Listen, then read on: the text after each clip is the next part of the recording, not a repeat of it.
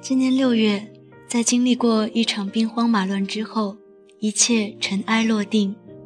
当每个人陆陆续续的收到录取通知书的时候，曾经并肩往前的伙伴就这样分散在了天涯，而那段并肩往前的时光却沉淀在了记忆里。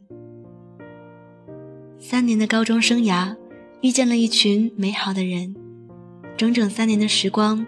让彼此都太过了解，就像他们知道我喜欢五月天，喜欢阿离，我知道他们中有的也喜欢五月天，有的喜欢许嵩。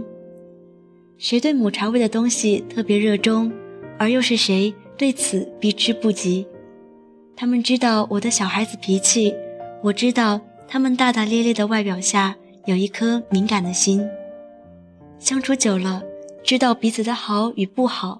却还是愿意陪伴彼此走下去，因为我们都知道，陪伴是最长情的告白。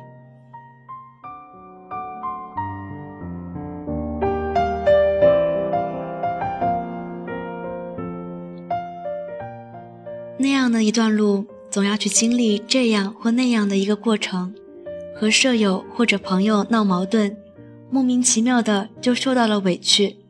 每次考试都考得不尽人意，特别是在高三的那段时间，突然间心头浮起的烦躁、迷茫的情绪，当他们从天而降，令我措手不及时，我总会习惯性的转身去找在我身边的人们，紧紧的拉住他们的手，走下去。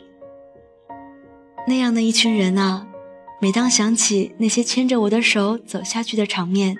常常会让我眼眶泛红。在学校三圣湖听我倾诉，递给我纸巾的他，在敏感的发现我心情不对，把我拖出去，在厕所抱着我哭，听我哭泣，念叨着要回家的他，即使没有同班，一个电话，一条短信就能出现在我身边，递给我饮料，告诉我不要哭得太厉害，而忘带纸巾的他。那个高三的冬天夜晚，在学校旋转楼梯，顶着瑟瑟寒风，冻得直哆嗦，但还是听着我聊着未来的他。当然，我也曾贡献出我小小的肩膀给他依靠，也曾充当过倾听者，擦掉过他的眼泪。那条路上，因为有彼此，所以并不孤单。高三的那年生日，喜欢五月天的我收到了很多特别的礼物。在五月天的明信片背后手抄歌词，或者在信中写满五月天的歌词，我不愿让你一个人，似乎约定般的成为了必定要写的。看着那些熟悉的字迹，难以言说的感动。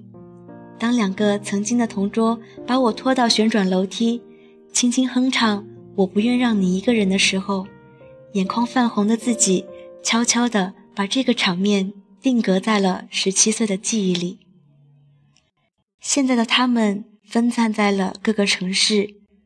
记得有一个好友曾嘱咐过：以后你要常常在好友圈发动态，让我知道你的生活。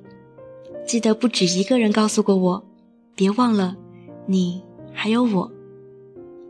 因为我不愿让你一个人，一个人在人海浮沉。